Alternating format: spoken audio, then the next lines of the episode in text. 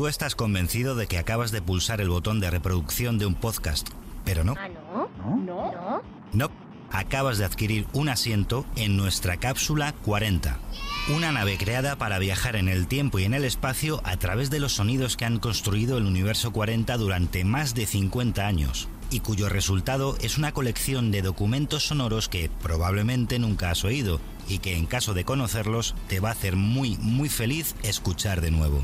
Voces, conciertos y momentos muy especiales que forman parte de nuestra historia, de tu historia. Hola, os habla el comandante.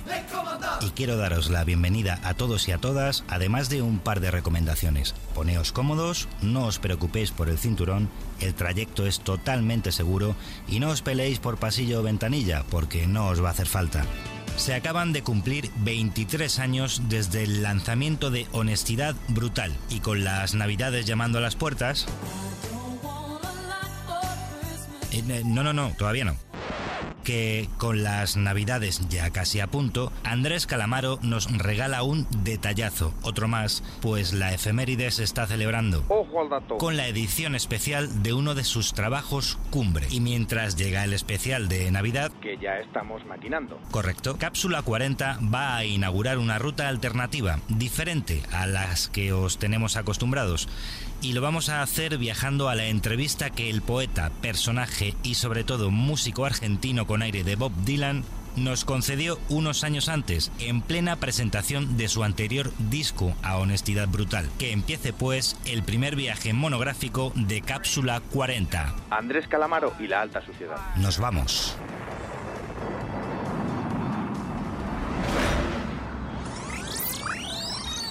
Corría el año 1997. Bill Clinton presta juramento para su segundo mandato presidencial.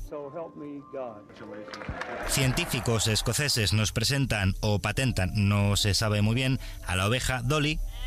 En Londres se publica el primer libro de Harry Potter.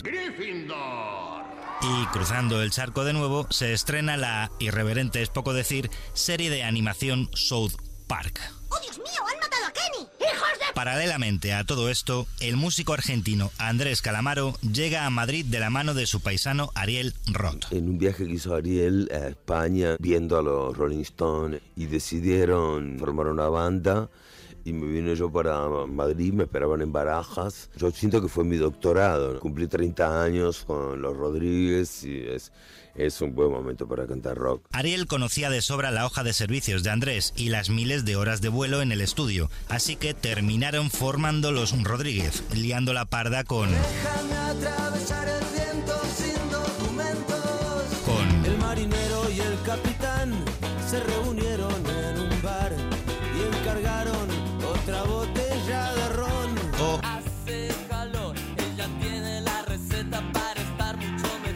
hasta que cada uno comenzó su carrera en solitario. ¡Se acabó! Y tan solo un año después de la separación de los Rodríguez, Calamaro reaparece con las 14 canciones que componen el disco Alta Suciedad. Y además vino a nuestros estudios a charlar sobre el trabajo que lo llevó al cielo del rock en castellano.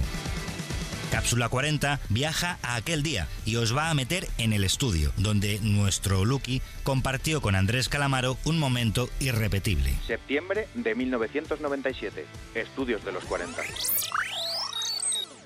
Alta Suciedad, segundo álbum del rock más vendido de la historia de Argentina, fue un disco que se creó a caballo entre España, Argentina y sobre todo Estados Unidos. Es que entonces tú como músico tratas además de que no haya barreras en tu música, ¿no?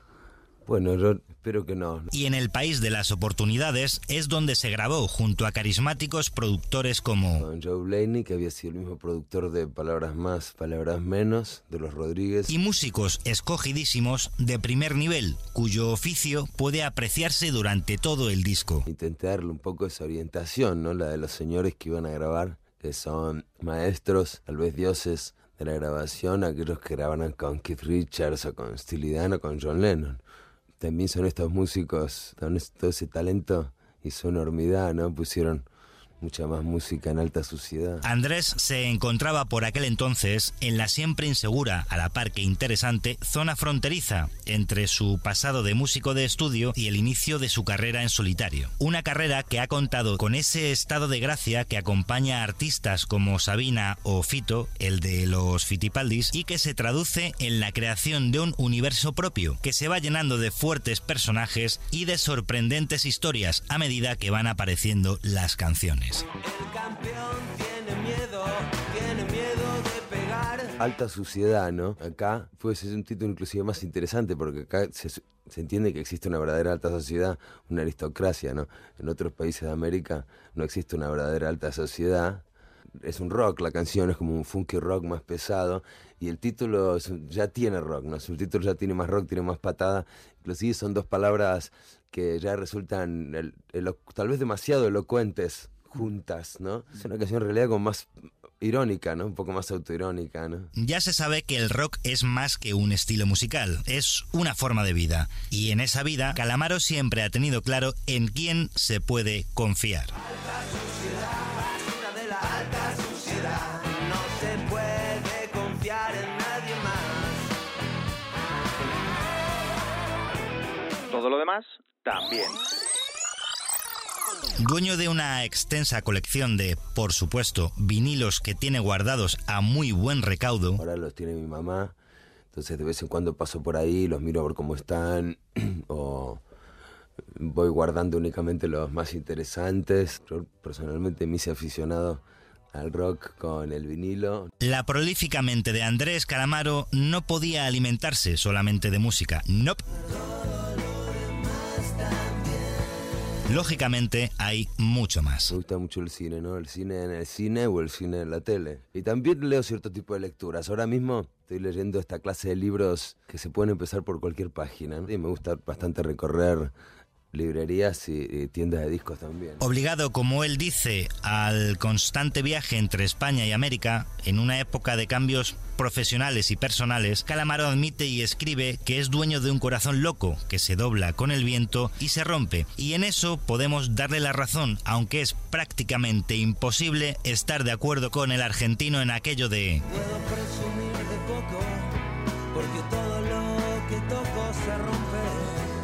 Dale, Forti. Track 3. Donde manda marinero. La exitosa etapa junto a Ariel Roth estaba llegando a su fin cuando a Andrés se le empezaron a aparecer las canciones de su primer disco en solitario tras Los Rodríguez. Y el artista argentino era totalmente consciente de ese fundido. Es, eh, el, Donde mando marinero tal vez es una canción que tocada de otra manera podría haber sido una de las canciones de, de los Rodríguez. No, pero intenté que no lo sea. Puedo seguir escapando Consiguiera o no escaparse del tufillo a los Rodríguez, lo cierto es que Donde manda marinero resultó ser una maravillosa metáfora sobre el viaje en el tiempo y la distancia que uno a veces recorre en su interior. muchos de nosotros naci- nacimos lejos de Madrid y esa es una distancia que reconocemos perfectamente, pero después existe el tiempo que también es una distancia que nos aleja de las cosas y un poco esa es la metáfora de donde manda marinero, en realidad es marinero sin barco, ¿no? Recorriendo una distancia adentro del pecho. Además, esconde un par de frases a las que más de uno y más de dos nos hemos agarrado en épocas en las que nos hemos encontrado en un cruce de caminos. No sé qué quiero, pero sé lo que no quiero. Loco. Primer single en España. Loco no es solo una canción que le originó algún que otro lío con la justicia argentina por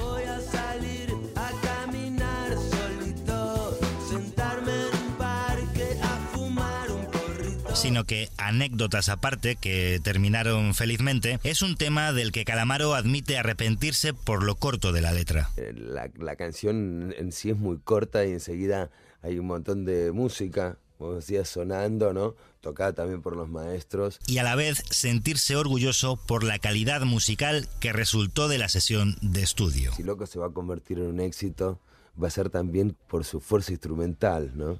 Eso es también lo que me da, lo, lo- lo que aprecio, ¿no?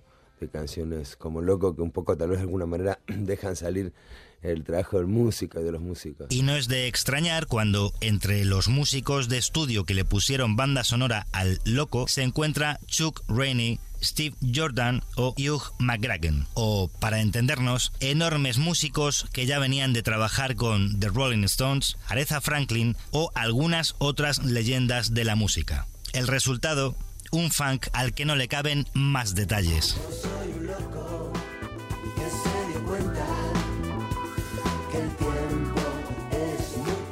Venga, Forti, dale. Flaca, flaca, flaca. Flaca fue la canción que más repercusión tuvo y al igual que Loco, también llegó meses después de esta entrevista al número uno de la lista de los 40. Flaca para mí es muy especial y vamos a ver qué pasa con Flaca. Pues pasó que el éxito de Flaca se fue pelín de las manos. Flaca realmente para mí es especial, inclusive le tengo un poco de miedo porque me parece que o sea, Flaca no se detiene en América y yo creo que va a ser una canción que, que va a ser muy importante. Calamaro se inspiró en Mónica García para escribir Flaca, la mujer con la que se casó en secreto en 1992. Flaca, no me claves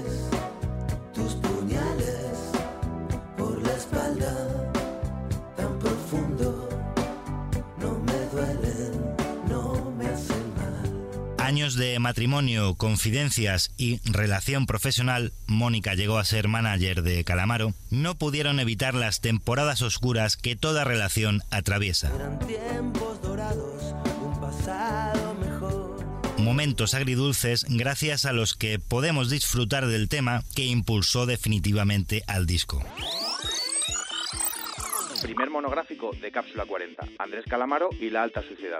Seguimos. Aquí el argentino tiene la misma facilidad de creación como de rodearse de los mejores, que suelen coincidir con sus músicos preferidos, y Joaquín, nuestro Lucky, no lo pasó por alto. Qué bien que tú consigas que esos músicos estén contigo, pero ¿qué tiene Andrés Calamaro para que esos músicos acepten? ¿Cómo Andrés Calamaro puede hacer un álbum con toda esa gente? Quizás sea por cómo habla de todos y cada uno de ellos. El casting es, es inmejorable. Yo me siento un poco consagrado al tocar con estos músicos. O según el acertado símil culinario que hizo Joaquín para enlazar con el siguiente track, Como un- hacer una cocina de primerísima, con primerísimos chefs, y el primero, claro, el artista.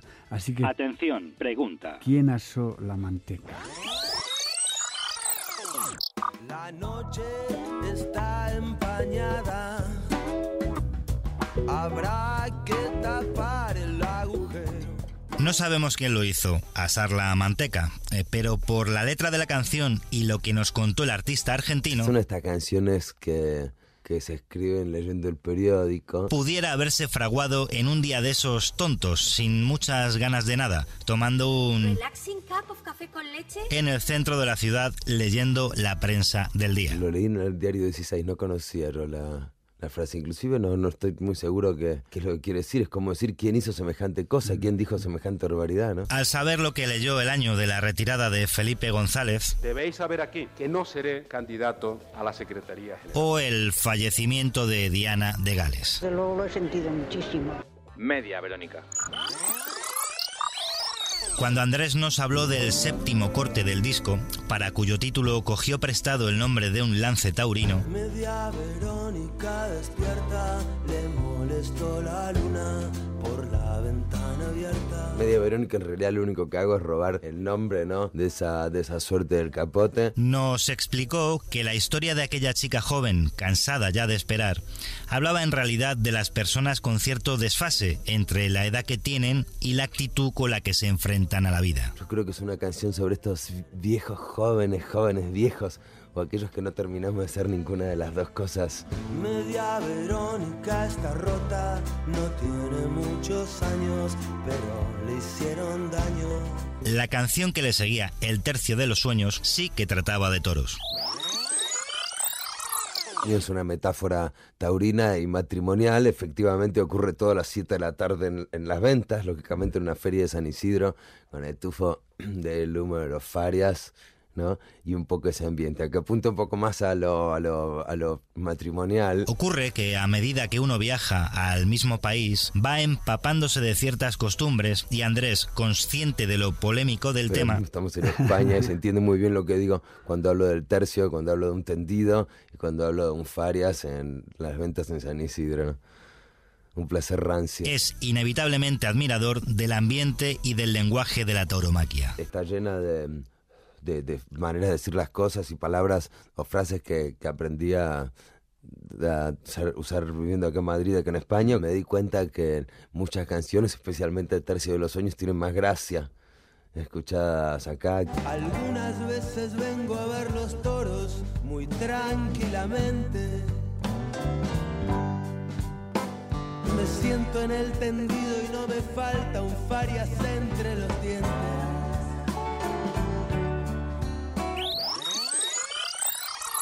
Comida china. La calidad del trabajo poético de Andrés en alta suciedad, con multitud de metáforas y ese juego canalla entre el sentido real y el figurado, es absolutamente incuestionable, excepto para algunos como el propio autor argentino. no me siento poeta, en todo caso puedo aceptar que tener algo de poesía. Yo estoy muy honrado ¿no? de poder también interesar al público y comprometer a la gente a través de las letras, de las metáforas, de las frases.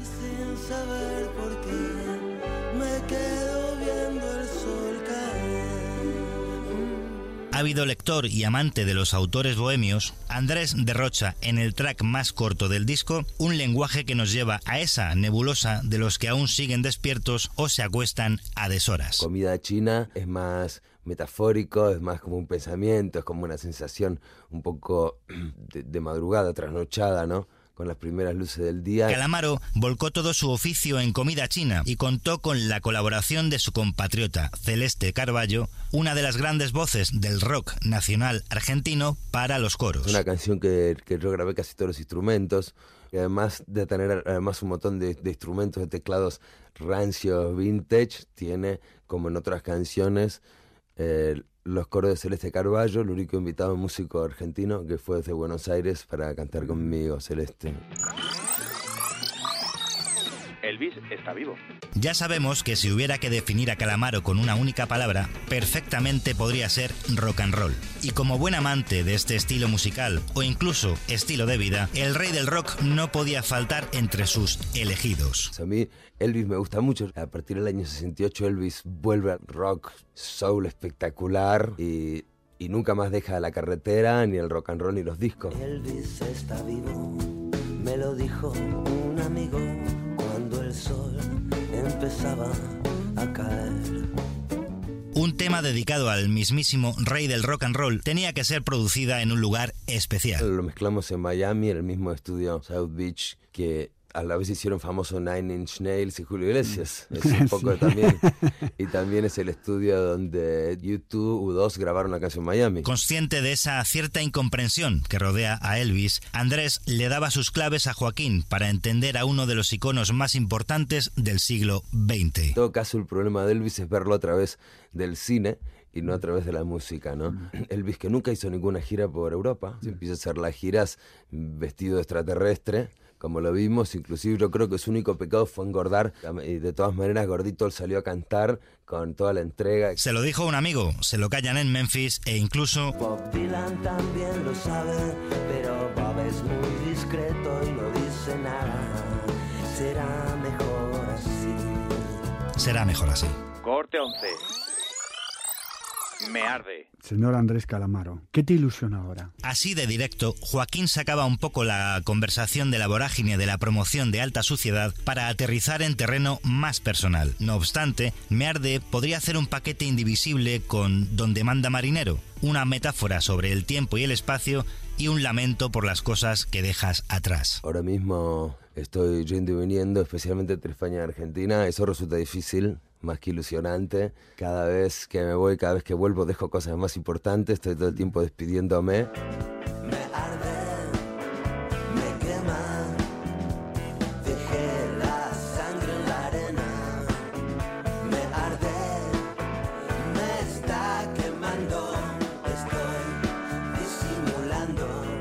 Dicen que no solo de pan vive el hombre, y Calamaro, además de su inacabable ilusión por el rock, nos confesaba, haciendo un paralelismo con el fútbol, alguno de sus anhelos más mundanos. Quiero verlo a Fernando Redondo jugar una vez en el Madrid. Me arde. Además es el rock and roll.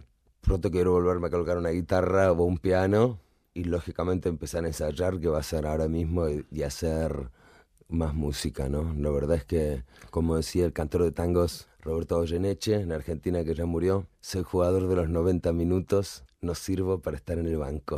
Maradona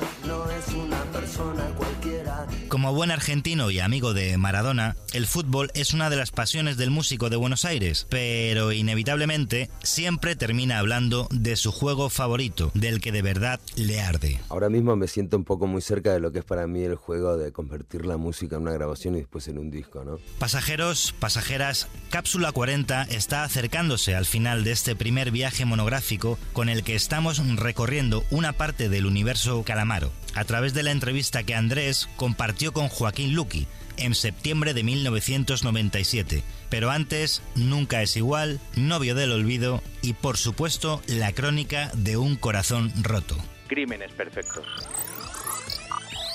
Crímenes Perfectos es una, es una balada, esas baladas nuestras del rock, pero tiene una inspiración más del soul, un poco. Estas baladas con sentimientos sí parecen querer exorcizar algo, deshacerse de algo, a la vez de recuperarlo, ¿no? Y resulta que sí, sí podrás entender lo que me pasa a mí esta noche. Ella no va a volver y la pena me empieza a crecer. Alta Suciedad es un collage eh, bestial de una época algo movidita de la vida de Andrés Calamaro. Muchos viajes y cambios vitales le iluminaron con una inspiración brutal. Cosa que, sumado al ejército de músicos y productores del más alto nivel, e incluso personalidades ajenas al mundo del rock, formaron el caldo de cultivo perfecto para crear una obra redonda, llena de detalles maravillosamente inesperados. El humo de contrabando y una atmósfera casi agobiante por la temática de Nada es igual quedó plasmado en los casi ocho minutos del reggae experimental Nada es igual. Gaucho se despierta a la mañana y mira el horizonte otra vez. ¿Y por qué tan larga? ¿Y por qué un reggae? Mm. ¿Y por qué el título nunca es igual? La letra y la música se inspiran para hacer un reggae en el humo eh, y de alguna manera plantea una metáfora eh, un poco absurda entre lo que son algunas costumbres o, o más bien imágenes rurales, ¿no? del campo argentino y otras costumbres ¿no? más propias del Mediterráneo. Frases como Me cago en la leche, os dais cuenta de las cosas que tengo que hacer para que me tengáis respeto.